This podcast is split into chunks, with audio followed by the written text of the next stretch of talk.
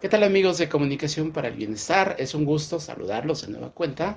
Y ahora para hablar de un tema que creo yo que nos implica a todos como pues como profesionales de, alguna, de alguna actividad y como ciudadanos del mundo. Es decir, estamos hablando del tema del medio ambiente. Creo que es un lugar común el decir que estamos en una crisis medioambiental, pero de hecho la estamos. Habría que ver de qué magnitud, qué características tiene. Pero bueno, empezamos saludando a mi compañera Ivette Serna. Hola, José Luis. A Claudia Pérez. Hola, José Luis. Hola, Ivette. Y bueno, empezamos eh, a entrar en materia con el tema del medio ambiente.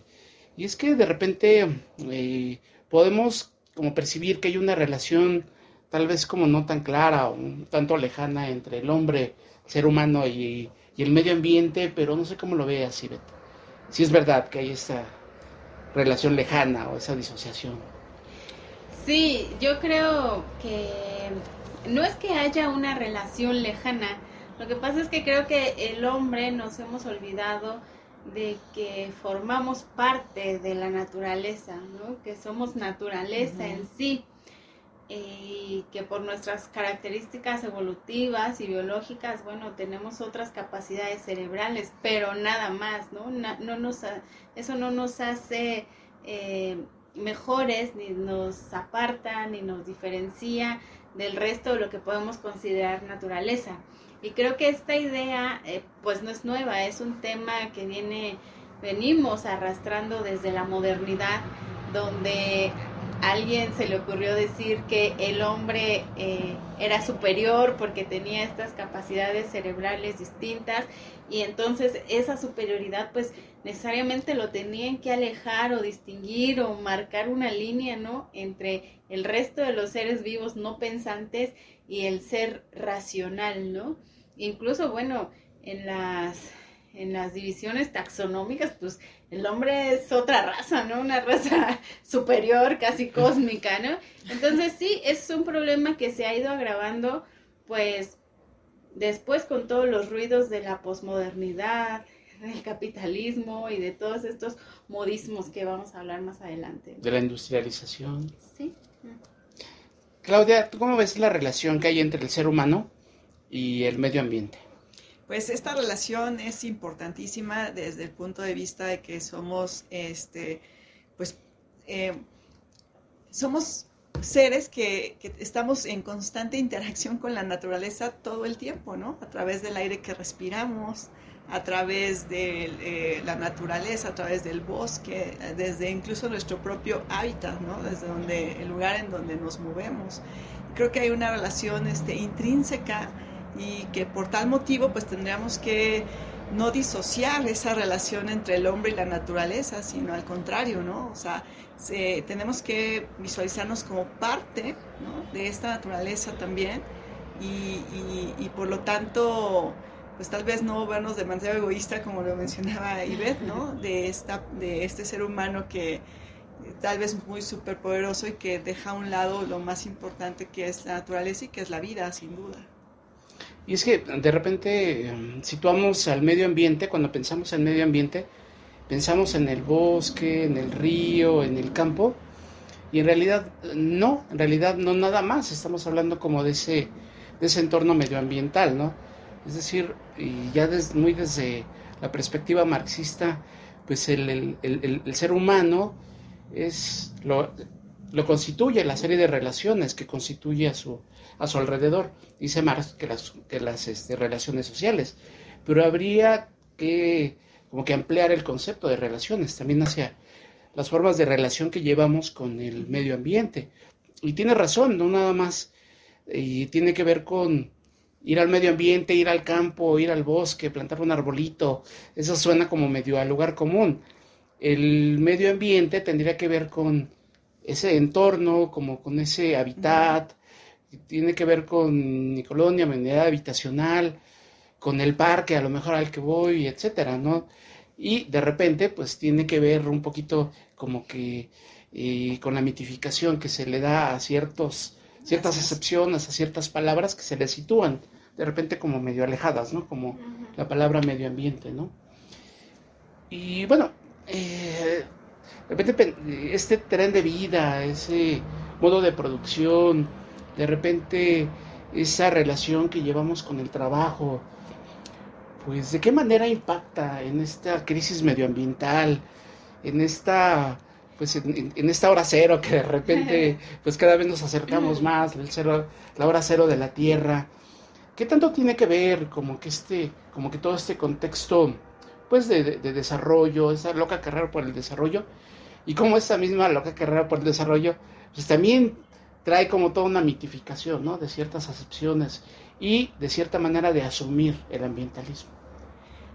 Mm, yo primero quisiera decir que esta idea que de la que tú te refieres de ver al medio ambiente como nuestro hábitat común, mi colonia, mi, mi calle y eso, eh, yo no estoy tan de acuerdo porque se me hace una idea eh, construida desde lo artificial.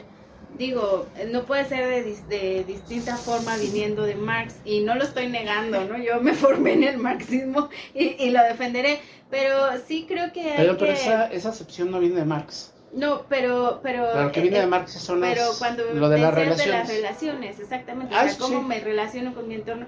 Me parece una construcción un poco artificial creo que sí tendríamos que situarnos en la cuestión de la preservación natural, ¿no? De la naturaleza, alejado de justamente esa superficialidad que tiene que ver con los modos productivos e industriales que tú mencionas. Es decir, sí, yo me relaciono con el Metrobús todos los días, pero eso no es eh, el medio ambiente del que nosotros queremos tratar. Yo creo que es parte de, la, de la mitificación que hay en los conceptos. No, insisto, yo creo que, la palabra medio ambiente este, no necesariamente la tenemos que situar ni en el campo, ni en el río. El medio ambiente. Entonces, permíteme, cambio la palabra. No voy a usar medio ambiente, voy a utilizar este la naturaleza, naturaleza o ecosistemas. naturales porque creo que hacia allá gira el tema de esta crisis climática a la que nos estamos refiriendo. Es decir, tiene que ver con cuestiones directamente relacionadas con, con, temas de la naturaleza como la extracción minera, la tala de bosques, la explotación de los mantos acuíferos. Sí, claro, pero hablando de mitos, creo que decir que el humo industrial es lo que está generando la, o es lo único que está generando la crisis climático ambiental. ese, es, e, ese es uno de los mitos. Entonces yo sí me quisiera situar donde en realidad están los, los problemas más graves. Este, la deforestación del Amazonas, por ejemplo. Eh, decía en esta semana la ONU lanzaba un dato parece que más del 20% de los mantos acuíferos naturales del mundo están sobreexplotados, el crecimiento extractivo de la industria minera, de la industria maderera, o sea, esas cosas que a lo mejor yo en mi relación, digamos, de mi ambiente, de mi calle, de mi jornada, no estoy viendo. Y si tú te refieres que, por ejemplo, a mis actividades del día a día impactan en eso, sí, en eso sí estoy de acuerdo pero creo que sí tendríamos que generar una, una conexión más directa con estos eh, entornos naturales, porque justo así podemos ir aclarando estas disociaciones cognitivas que decía Claudia, ¿no? Ir encontrando camino hacia el objetivo del yo, tema. Yo creo que al contrario, habría que sacar el concepto medioambiental de ese concepto naturalista o de ese concepto este de, de, como medio idealizado o algo por el estilo, ¿no?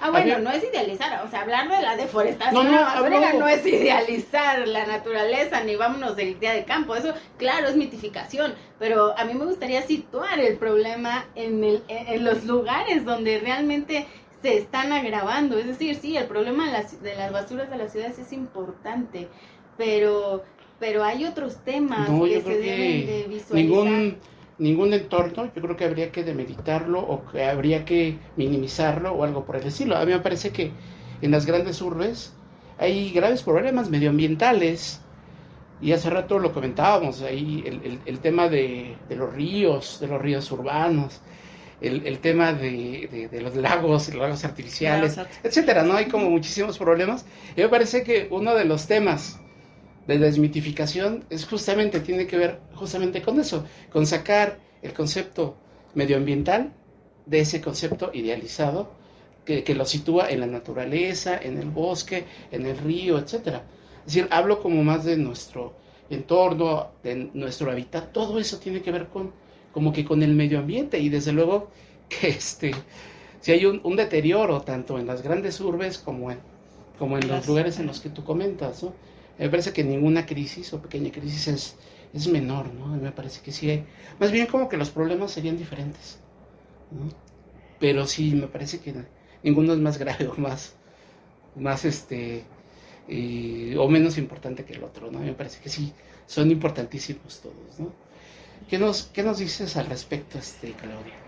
este tema como de la relación entre pues el deterioro del medio ambiente con el tema del capitalismo, la producción, el desarrollo y de repente la mitificación. Sí, pues yo creo que hablar del medio ambiente, ¿no? de los ecosistemas, es un tema también que atraviesa por múltiples eh, problemáticas vertientes, ¿no? Eh, hablando por, la, por ejemplo desde una perspectiva capitalista, pues tiene que ver también con estas sociedades de consumo, ¿no? O sea, en donde también nuestro consumo ha llegado creo que a un, a un exceso, a un límite, en donde hay, hay, cosas que no necesariamente necesitas, pero incluso que ya se vuelven como una costumbre el adquirirlas, ¿no? Entonces no hay una, pienso que, que esta conciencia, ¿no? De saber qué es lo que realmente utilizo, lo que no utilizo, que va más allá incluso del aspecto monetario de puedo comprarlo, o sea, eh, y, y, tiene que ver con... Eh, pues sí, toda esta trayectoria industrial, ¿no? Desde, desde donde se empiezan a masificar más productos, donde la adquisición también, el poder adquisitivo de las personas posiblemente sea como más eh, flexible para adquirirlo, es adquirir un auto, por ejemplo, ¿no? Cuando antes tal vez este... Eh, había un cierto sector, pero tampoco quiero encajonar ¿no? la parte de los ecosistemas y el medio ambiente a simplemente el capitalismo, porque atraviesa también por la parte de las, eh, las gestiones en los gobiernos, ¿no? que llega también, por ejemplo, eh, al menos en México, un sexenio en donde se aplica una política sobre medio ambiente, este, termina ese sexenio y entonces es otra y entonces eso también no nos permite como que llevar desde una perspectiva tal vez de políticas públicas, no nos permite como llevar continuidad, ¿no? Hacia planes estratégicos verdaderos, ¿no? Acerca de lo que, se, lo que es el medio ambiente, ¿no? ¿Por qué? Pues porque simplemente vemos a veces iniciativas que suenan muy bonitos, que son verdes, ¿no? Hasta del color, pero que no profundizan en la problemática real en la que estamos involucrados, no nada más los mexicanos, a todo el mundo, y que las afectaciones las estamos viendo ya, ¿no? O sea, no de ahorita, pero ya estamos viendo cada vez más cómo se intensifica este cambio, cambio climático y desde diferentes manifestaciones, ¿no? Tanto macrosociales como desde la parte micro, ¿no? En nuestra calidad de vida, en lo que respiramos, eh, no sé, en la parte de de los mantos acuíferos que mencionaba Ivette, entonces no es un problema menor y creo que para mí es que atraviesa muchos, muchos temas que podemos estar discutiendo. Y bueno, en todo este camino, como tú comentas, pues desde la revolución industrial, en donde pues la, la producción en serie, pues de repente hizo que entrara la sociedad como en un en una carrera por el consumo, en una carrera por las compras, en una carrera por la producción incluso, por la producción masiva, bueno, pues hay desde luego un deterioro en el medio ambiente, hay un deterioro en la naturaleza, en el entorno, como lo queramos entender. Y al mismo tiempo, bueno, pues hay como muchos defensores y muchos de ellos son como muy, muy, muy, válidos y hay como toda una lucha, desde luego, bastante válida a favor de, de la preservación del medio ambiente, de la preservación de la naturaleza y de nuestro entorno, pero también de repente hay como eh, ciertas luchas, ciertos entornos que se politizan, que se mitifican, está como muy mitificado, por ejemplo, el tema del reciclaje, este, el tema de los partidos verdes, el tema como de esas iniciativas que tú comentabas, que parecen más como para ganar elecciones, que para que tengan una real aplicación, de repente ya, para que se conviertan en políticas públicas que puedan beneficiar a la, a la gente, a la ciudadanía, ¿no? Entonces, sí hay como que muchísima de mitificación, pero también hay una lucha como muy real, muy válida, mucha gente que efectivamente defiende y que es luchadora social y que da la vida incluso por, por justamente defender esas ideas, de preservar el ambiente. No sé qué opinas con respecto a este tema de la mitificación.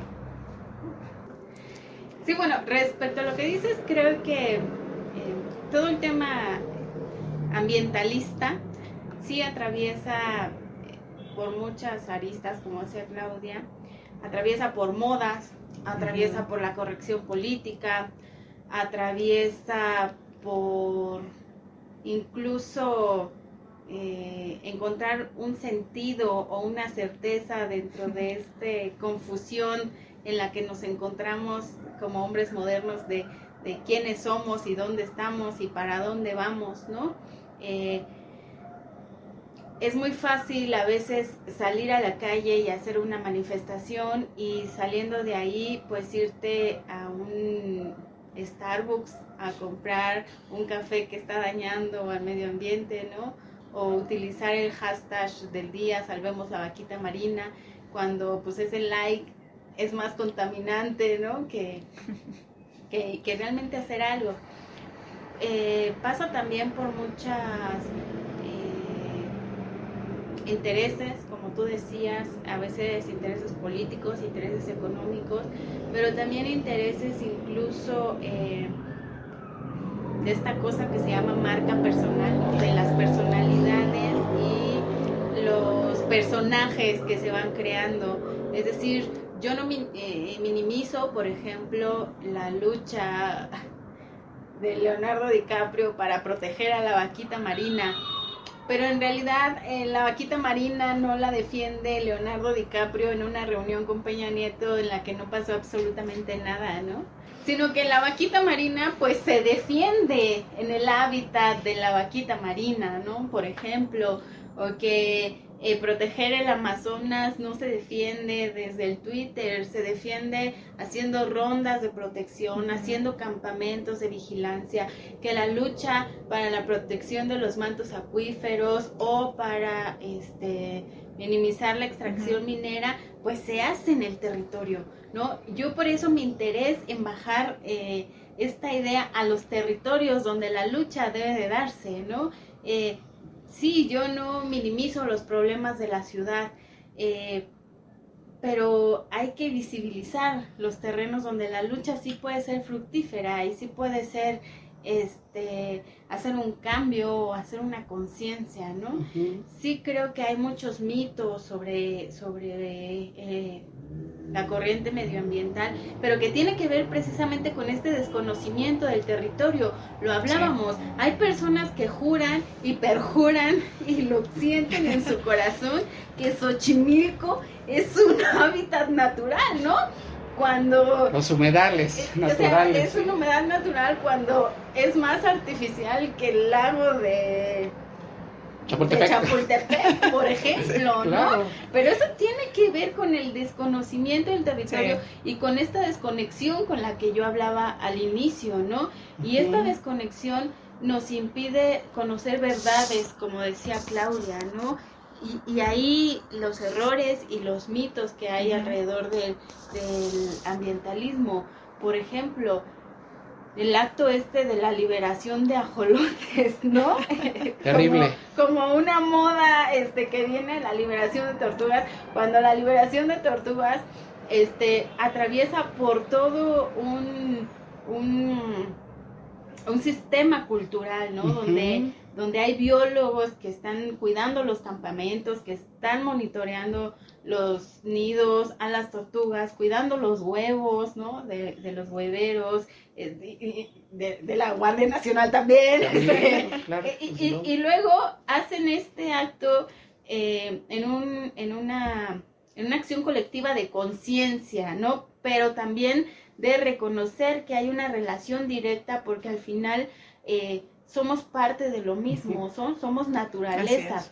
Pero si luego eso lo trasladas como un evento muy pro muy progre, ¿sí? a, a, a, a, Xochimilco. Y pensando en términos de votos muchas veces. Y hacen eh, una liberación de ajolotes donde lo que estaban haciendo era un daño en lugar de un bien y donde figuras públicas se prestaron a eso sin la responsabilidad de investigar la verdad de fondo, eso sí me parece fatal, fatal y, tiene, y es consecuencia de la desconexión de este hombre moderno y de la falta de conocimiento del territorio.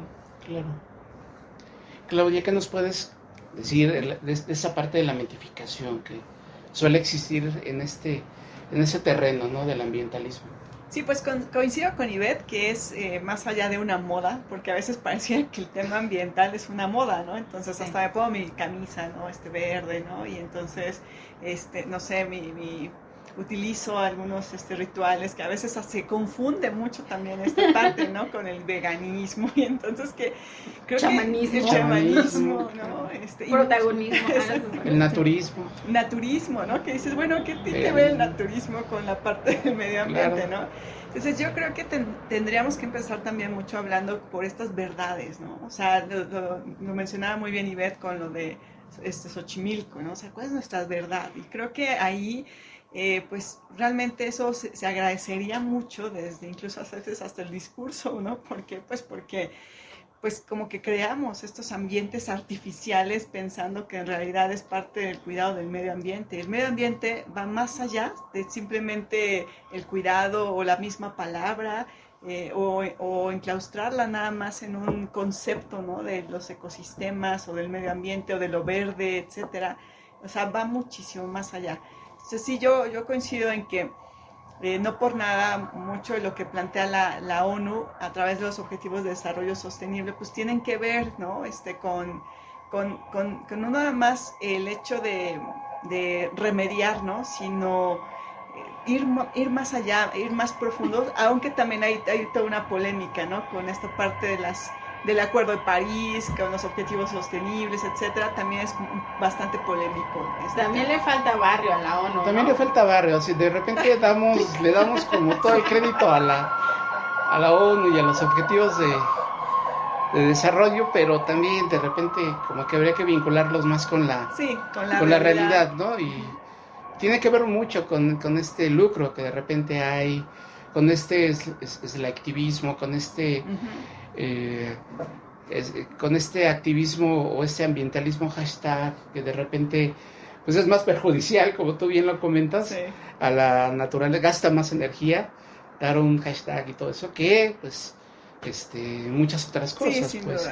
Me parece que coincido, a final de cuentas, con ambas, que en el centro tendríamos que poner como que la verdad, en el centro tendríamos que poner como el acercarnos verdaderamente hacia donde están los las problemáticas justamente. Y cada problemática de repente involucra otras problemáticas, desde luego, porque muchos defensores de este, del medio ambiente, de los bosques, de los terrenos ejidales, etcétera, desgraciadamente son víctimas, ¿no? Víctimas de, este, pues de gente depredadora que de repente la secuestra, la mata, ve mal o, o, este, ve peligrar su negocio, etcétera. Y es una realidad que también ahí hay como una, una, realidad como muy, muy trágica, ¿no? En donde hay muchos ambientalistas que, pues desde luego, pues son víctimas, ¿no? De, de, este, pues de, de actos violentos, ¿no? Que llegan incluso a la muerte. Fíjate que yo más que ambientalistas les diría defensores de la tierra, agua y territorio precisamente para, para no caer en estas eh, confusiones histéricas que causan estas corrientes de, moda. Y tú decías hace rato, dan la vida por la defensa. Eh, dan la vida, pero a la mayoría se la arrancan. Estos Desgraciadamente literal. Estos defensores son los que más pérdidas tienen en todo Latinoamérica. Eh, les decía hace rato, diario nos levantamos con un periodista muerto, bueno, no diario, estoy exagerando, pero frecuentemente, frecuentemente nos levantamos con un periodista muerto en México y entonces ya hay un hashtag, ya hay una manifestación, ya hay una... Es políticamente correcto la exigencia. Pero esto sí, a diario nos levantamos con un defensor muerto o agredido o herido. Y ahí no hay hashtag, no hay marchas, no hay defensas, porque pues porque se ve alejado, ¿no? El tema, Sí, o, eso no te da likes, o eso no, te da seguidores, o a esa gente quien la conoce.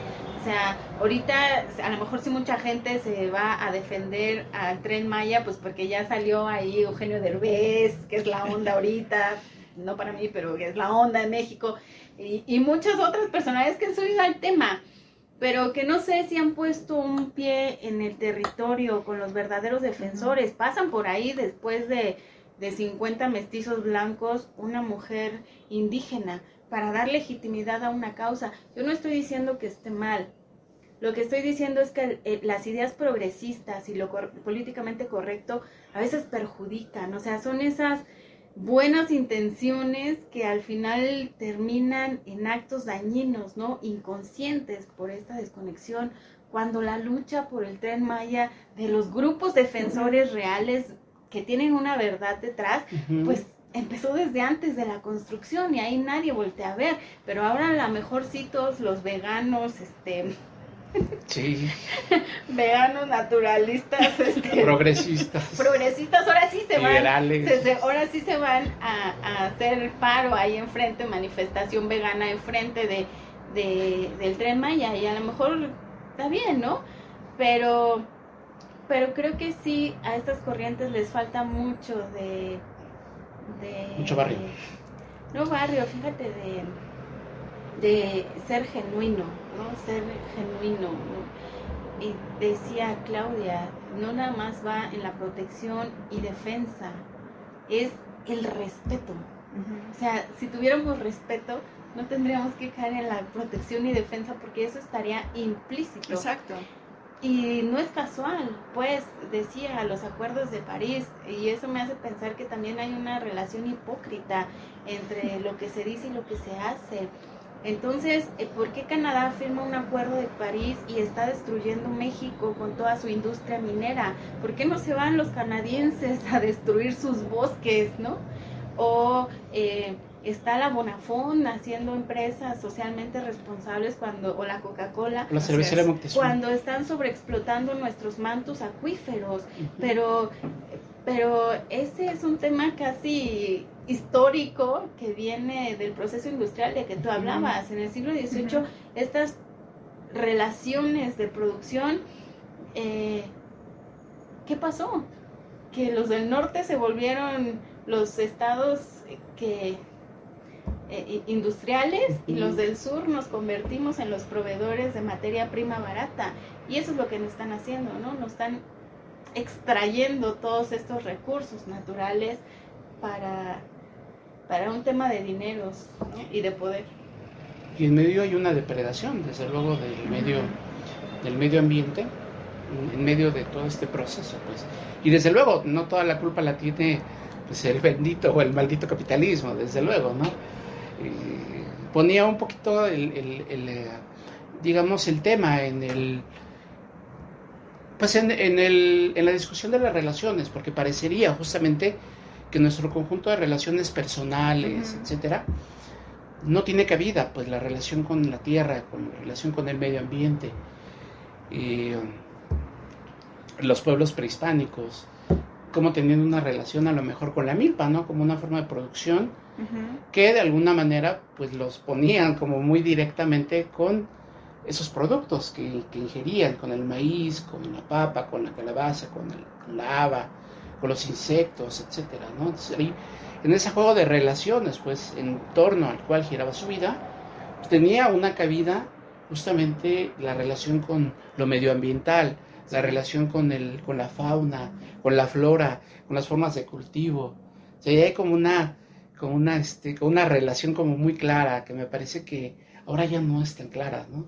Me parece que sí, hay como una, como decía Claudia, hay una disociación, parecería que lo medioambiental está por allá y el hombre está por acá y que de repente como que no hay una no hay una relación ahí que se que se pueda tocar no que se pueda en donde pueda como coincidir ¿no?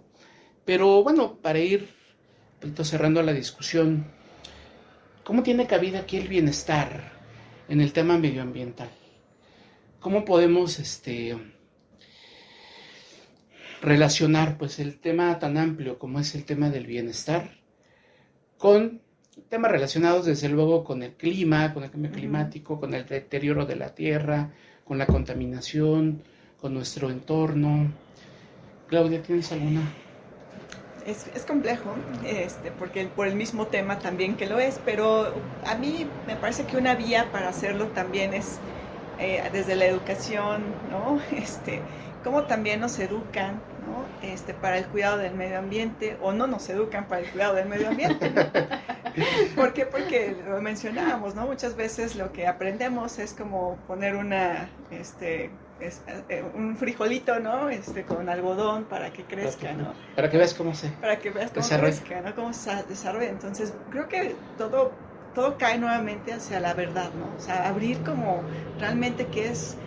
Que, que el medio ambiente es parte de nuestra, es la vida en realidad. Entonces, ¿cómo, cómo desde la educación incluso hasta a todos, o sea, a todos los niveles, hablar de manera más clara, hablar de manera más abierta, de, hablar con las verdades este, sobre el, lo importante y la relación que tenemos con el medio ambiente. Eso podría ser una vía, un camino, ¿no? Que nos puede favorecer. Es, no sé si sea como lo más adecuado, pero a mí se me ocurre ese camino, ¿no? Como una, una alternativa. Y Beth, ¿qué relación harías pues, entre el tema medioambiental, el tema de esos deterioros y esas crisis, con el tema del bienestar? Pues toda la relación, ¿no? toda la relación. Hemos hablado aquí que, por ejemplo, el índice de desarrollo humano, que es lo que más se acerca a, al, al bienestar, a la idea del bienestar, pues atraviesa por tres factores importantes. Uno de ellos es la salud, indiscutiblemente. Eh, no necesitamos aquí extendernos para decir los problemas de salud que nos provoca la depredación de los ecosistemas naturales, pues llevamos dos años de una pandemia que, que es consecuencia de eso. Eh, no, pero además de las pandemias, o sea, hay comunidades que se están muriendo de cáncer por estas industrias extractivas, ¿no? Por ejemplo, no se necesita una pandemia para ver estas estos eh, problemas tan fuertes que trae el deterioro ambiental. El siguiente tiene que ver con la salud, el, perdón, con la educación, como decía Claudia. Y es cierto, eh, pareciera que los programas de estudios cumplen porque te enseñan las tres R's del reciclaje, ¿no? Pero son carentes de verdad porque las tres R's de reciclaje son más falsos que Xochimilco, ¿no? ¿Cuánto se recicla? No, y además es una industria que atraviesa por otras cosas que además también es perjudicial para el medio ambiente. O sea, en México, fíjate, las tres R's en México, ¿cuántos problemas nos ha causado? Y aquí atraviesa también por un tema económico. ¿Cuáles son las tres R's para que eh, es pues, reciclar, reutilizar y reducir el consumo. Me lo sé porque mi hijo lo acaba de este, no, pero eh, es decir, mm, los problemas que tenemos en México, hablando de zonas urbanas, tú métete a cualquier barrio popular, al que tú quieras, y cuenta cuántas casas adaptadas para comprar papel, comprar latas, comprar fierros, comprar, bueno, la niña del fierro viejo es ya internacional, pero, pero ese es el reflejo de un problema por el que estamos atravesando. Y hay colonias, ahí en esa donde yo vivía antes, hay es una calle que se ha llenado de basura, de basura reciclable y reutilizable, pero que está contaminando ese ambiente y que nos está perjudicando a todos en la calidad de vida, en el bienestar de los que viven ahí. Y luego estas se llevan a las grandes empresas, eh, industrias, son industriales. La más grande que opera en nuestro país, por ejemplo, es alemana. Pero ¿cómo si los alemanes son más civilizados que los, que los canadienses? Pues así, ¿no? Porque, porque el medioambientalismo también sirve para un lavado de cara de estas industrias depredadoras, con el concepto del socialmente responsable, ¿no? Y ahí llegamos al tercer eje del índice de desarrollo humano, que es el factor económico. El medioambientalismo es una industria. Claro. Que tiene detrás intereses económicos y que nada tiene que ver con la defensa de los pueblos, tierra, agua, aire y territorios. O sea, nada tiene que ver con eso. ¿vale? Entonces, decía Claudia, a ver, entonces tú que sales a la manifestación, tú que le das like, compra ropa de segunda. Sé con cruente con todo. Sí, claro.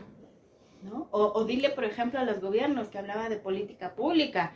Bueno, pues no me vengas a querer poner un programa de sembrando vidas cuando estás permitiendo la extracción minera y que además lo estás fomentando o el uso de carbón como principal fuente energética. Eso es una disonancia, pero eh, no alcanzamos a comprender estas verdades porque en realidad no se tienen, no se saben y no se dicen. Entonces todo el mundo vive confundido. Los políticos progresistas viven confundidos. Los políticos que se dicen ambientalistas viven confundidos. Los ciudadanos. el, daño que hicieron con los animales de circo, ¿cuántos le fueron a dar seguimiento? a Keiko, como mataron a Keiko, ¿no? Este, no, mataron Keiko, son los criminales. entonces, este... La liberación de tortugas la liberación de ajolotes. O sea, es, un tema eh, peligroso, pero que es un reflejo de una confusión en la que nos mantienen. Entonces, este mantenerlos en las modas, pues también es una industria que les hace ganar dinero a ellos, ¿no? Claro, y es, es indudable que no podemos hablar de un bienestar, de un bienestar pleno, sin el tema medioambiental. Los problemas son reales, los problemas existen, hay un deterioro, desde luego, hay un deterioro climático, hay un deterioro en las condiciones este, de vida de la gente, ya sea en los, eh, en los entornos urbanos, ya sea en los entornos rurales. La tierra, en términos generales, está en, pasando por, está atravesando por una crisis medioambiental y es real. Lo lamentable es justamente que se, que se va ensuciando todo esto que es muy real. Y que, como decía Claudia, habría que entrarle con la verdad, habría que entrarle con, un acercamiento bien, bien objetivo, bien claro, con las evidencias ahí empíricas prácticamente, o lo más cercano, pues, de repente se va ensuciando con intereses, este, con, con, intereses políticos, económicos, yo me acuerdo de la, de la película de Netflix, ¿no? La de no volteen para arriba, ¿no? Que en medio del tema de la extinción, tú estás, tú estás pensando todavía en hacer negocios. En ganar campañas. En ganar campañas, de ser políticamente correcto y no fumar delante de... Pero bueno, me parece que es, es, es una versión como muy paródica y metafórica, pero que también tiene como una perspectiva como que muy, muy muy real, ¿no? Me parece que eso Sí, pero es que fíjate que estamos, perdón Claudia, estamos en un mundo tan confuso que creemos que, ¿cómo se pronuncia Elon Musk, el de Tesla? Es el héroe moderno. Cuando el defensor del territorio tendría que ser el héroe moderno. Así de confundidos y de debilitados estamos. Claro. Sí, yo quería justo agregar eso, o sea, como en la película, ¿no? De No mires para arriba, y también una crítica hacia la ciencia, ¿no? O sea, ¿por qué no creerle a la ciencia, ¿no? Esa evidencia, ¿no? Que también hay todo un... Ajá, ciencia, pseudociencia, ¿no? También, ¿no? O sea, entonces también como voltear, ¿no? Estos estudios tal vez serios que se están haciendo y que posiblemente nos pueden ayudar también a, a, combatir, contrarrestar mucho de, de, pues, de este cambio climático, de todo lo que estamos viviendo, pero y que sin duda es importante y fundamental hacerlo, ¿no? Y tienes mucha razón ahí, porque por, y tiene que ver con el tema de las verdades, porque, porque un productor de aparatitos o de cohetes no es un científico, es un empresario que está ganando dinero y que además está generando basura. Un verdadero científico o la ciencia estaría trabajando por proteger lo que realmente nos importa y nos salvaría la vida. Mientras estos eh, tecnócratas están viendo cómo llegar a Marte y colonizarlo para destruirlo igual que la los verdaderos científicos estarían viendo cómo proteger este planeta, que es el único del que tenemos verdad que podemos habitar. Pero así de confundidos estamos. Gracias. Y bueno, ahí el cronómetro sigue avanzando en la hora de la Tierra, porque los problemas, lo repetimos, son, son reales y son graves. y de repente se ensucian por todo este tema político, económico, empresarial, etcétera, ¿no? De y marketing. de, marketing, de verdad y de mentira y de pseudociencia y de etcétera, ¿no? Es decir, hay como una serie de, de correcciones políticas, hay un gran combo ahí en donde están revueltas como muchos elementos que me parece que ensucian y pues esta concientización y esa eh, plena relación que me parece que tendríamos que llevar pues con los problemas medioambientales, desde luego ocurran en donde ocurran, desde luego, ¿no? Ahí en donde hay un deterioro, ahí hay un, donde hay un daño, pues ahí es en donde se, se debe poner como el ojo, la atención, desde luego, la, la, la, este, todos los esfuerzos para poderlo solucionar, pero esfuerzos reales, esfuerzos este, concretos. Genuinos, ¿no? Genuinos. Honestos. Desde la raíz, ¿no? O sea, con un raíz. verdadero compromiso y conocimiento de lo que se está haciendo, no por un tema de llamar la atención, Ujú. de seguir la moda o de ganar fama o, o- O o de votos. construir un personaje, ¿no? o de construir un personaje, efectivamente, ¿no? No sé si quisieran agregar algo a este tema que me parece que es importantísimo y apasionante, pero que de repente pues tiene muchísimas aristas. Me parece que este es un pedacito de lo que podríamos hablar acerca del tema medioambiental, porque es el tema, creo yo, de repente. Bueno, y, y eso que no hablamos de los perrijos, pero Claudia, Claudia, que- que nos- porque hija también ahí es ir contra natura un poquito, ¿no? Sí, es Pobres perritos. Sí, bueno, yo nada más diría que justo desmitificar todo esto de lo que es medio ambiente, o sea, se nos hace muy fácil hablar del medio ambiente, pero hay que desmitificar, hay que hablar con la verdad y hay que conocer también muchos de los problemas que son reales y que son urgentes de, de atenderlos, ¿no? Desde donde estemos y desde, nos, desde donde nos toque a nosotros, pues tal vez hacer algo que nos ayude a contrarrestar este, este, esta, esta llegada a la, a la hora cero, como lo estaban mencionando. Y ve, yo creo que hay que alejarnos de la emoción y dejar de poner, ¿cómo, cómo dijiste? Otra vez se me fue la palabra, este, sentimentalismo. Sentimentalismos. sentimentalismos sobre todos estos temas, ¿no? Eh, hay que verlos de una forma racional porque es la única forma en la que podemos llegar a la verdad, conocerla y entonces hacer algo que realmente impacte. Entonces, eh, creo que la emoción, la sobreemoción y todavía la, la emoción actuada es lo que está perjudicando todos estos movimientos que yo no dudo que tengan Claro. algunos alguna base genuina, pero sí eh, carecen de verdad y yo creo que ahí hay que luchar, ¿no? Porque las verdades se conozcan y que sean las verdades las que se defiendan.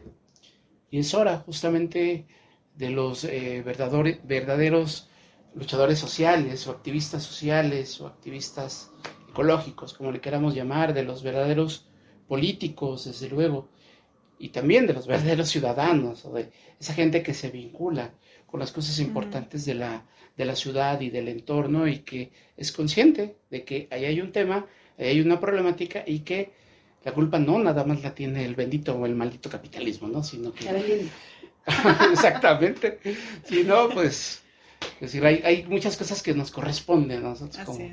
en nuestra individualidad o, o en nuestra este, comunidad como familia, como colonia, Ujú. etcétera. No hay muchísimo que, que- que nos tocaría por hacer. Pero bueno, pues nos despedimos el día de hoy de esta temática, de esta emisión y los invitamos a que, como siempre, pues participen y que eh, nos visiten en nuestras redes sociodigitales. Estamos en Facebook, en Twitter, en Instagram, etcétera. ¿no? Ahí pueden encontrar todos nuestros contenidos. Desde luego va a ser un gusto tener contacto con ustedes, responderles y desde luego invitarlos a que nos acompañen la semana que viene para que podamos dialogar en otro tema de interés. Muchísimas gracias. Gracias. Chao. Chao. Hasta luego.